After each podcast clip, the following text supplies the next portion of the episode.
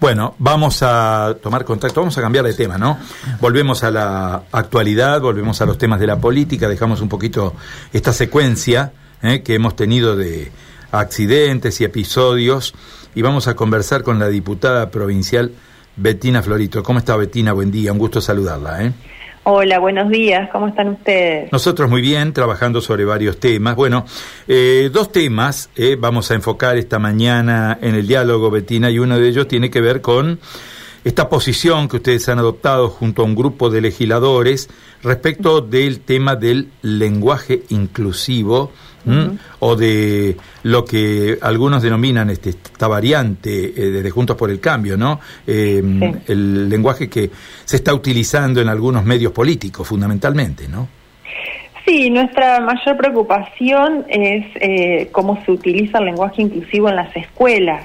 Por eso nosotros estamos apoyando esta iniciativa de, del gobierno de, de la RETA en Cava, eh, que determinó la regulación del lenguaje inclusivo, el uso del lenguaje inclusivo dentro de las escuelas. Nosotros lo que estamos pidiéndole a la provincia es que adopte una medida similar, por eso estamos presentando, ya ahora estamos presentando un proyecto de ley para el uso correcto del idioma español en las escuelas, entendiendo que... Eh, es muy complejo para aquellos chicos, sobre todo los que están aprendiendo a escribir o los que tienen grandes dificultades para el aprendizaje de la lectoescritura, que lo puedan hacer a través del lenguaje inclusivo, que es un lenguaje eh, que se lo utiliza eh, lo utilizan los hablantes en, en, la calle, digamos, pero en la, en la escuela no debería suceder lo mismo. Nosotros necesitamos que los chicos afiancen los conocimientos del aprendizaje con un único criterio.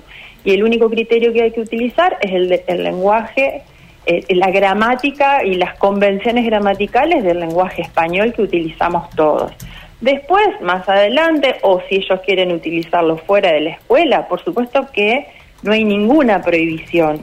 ¿Eh? pero sí entendemos que no podemos imponer la utilización de un lenguaje que convencionalmente no hay no hay una gramática todavía sobre ese lenguaje. Entonces y también entendiendo que el lenguaje cambia de abajo hacia arriba no que no podemos imponer adoctrinar. Esto si si cambia el lenguaje se va a ir dando por el uso de los hablantes justamente y bueno, y las normas se van a ir eh, incorporando a poco, pero por imposición no. Entonces nosotros estamos totalmente de acuerdo con esto de que realmente delante del aula el docente tiene que hablar el lenguaje español que utilizamos todos.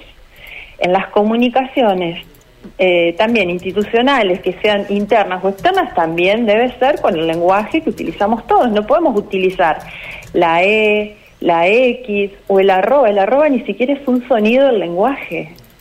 Sí, eh, sí, no tiene, no tiene, no es un fonema, ¿no? Claramente. Bueno, eh, Betina, dejo este tema que, que, quería repasar porque ustedes han fijado posición sobre él para hablar de otro tema que también es actual, como esto de la boleta única, ¿no? La boleta única que en, en la Cámara de Diputados de la Nación ha avanzado. Y bueno, y ahora se menciona que en el Senado podría no avanzar. Eh, es más, hay versiones sobre el hecho de que eventualmente eh, la titular natural del Senado, la eh, ex presidenta, la actual vicepresidenta Cristina Fernández de Kirchner, no incluiría en los temas de convocatoria, ¿no? ¿Cuál es la posición de ustedes respecto a este tema? Bueno, la verdad que lamentamos muchísimo si esa va a ser la posición de la, la expresidenta o la, la, vicepresidenta. La verdad que para nosotros la boleta única viene a solucionar muchísimos problemas, entre ellos la transparencia a la hora de votar la, eh, también eh, los recursos económicos que se utilizan, que sabemos que es mucho más barato imprimir boletas, eh, boletas para, para el día de la elección y no la cantidad de boletas que se imprimen para repartir y que se utilizan para hacer política. Realmente lamentamos que esta sea la posición que vaya a tomar, vuelvo a repetir, Cristina Kirchner. Ojalá que se revea, ojalá que los senadores puedan pensar esta situación. Nosotros en la provincia vemos los beneficios que tiene la boleta única. ¿eh? nosotros sabemos cómo es. Es, es, eh, es eh, se puede mejorar nuestra boleta única, sí, siempre se puede mejorar, pero claramente es mucho mejor que una boleta sábana que realmente uno no sabe ni siquiera quién está votando. Acá me parece que es mucho más transparente y también es mucho más transparente a la hora de, de ir a votar, porque eh, sabemos lo que pasa, sabemos lo que se hace, cómo se compran los votos y, que los hacen ir, a, mucha gente lo hacen ir con el voto en el bolsillo. Bueno, nosotros estas cuestiones queremos que se terminen. Realmente por eso también presentamos un beneplácito en relaciones a medio sanción que salió de diputados nacionales y esperamos que los senadores realmente revean y piensen esta situación, que es beneficioso para todos los argentinos, no por algunos, ni siquiera para algunas provincias, es para todos los, los argentinos. Muy bien. Betina, muchísimas gracias por estos conceptos. Este, queríamos consultarla sobre estos dos temas precisamente, eh, puntualmente. No faltará oportunidad de volver sobre estas cuestiones de la política que no son menos importantes. ¿eh? Bueno, cuando ustedes deseen, los espero para seguir hablando. Un beso grande. Ha sido muy gentil. Bueno, así estaba, ¿eh? la diputada Betina Florito.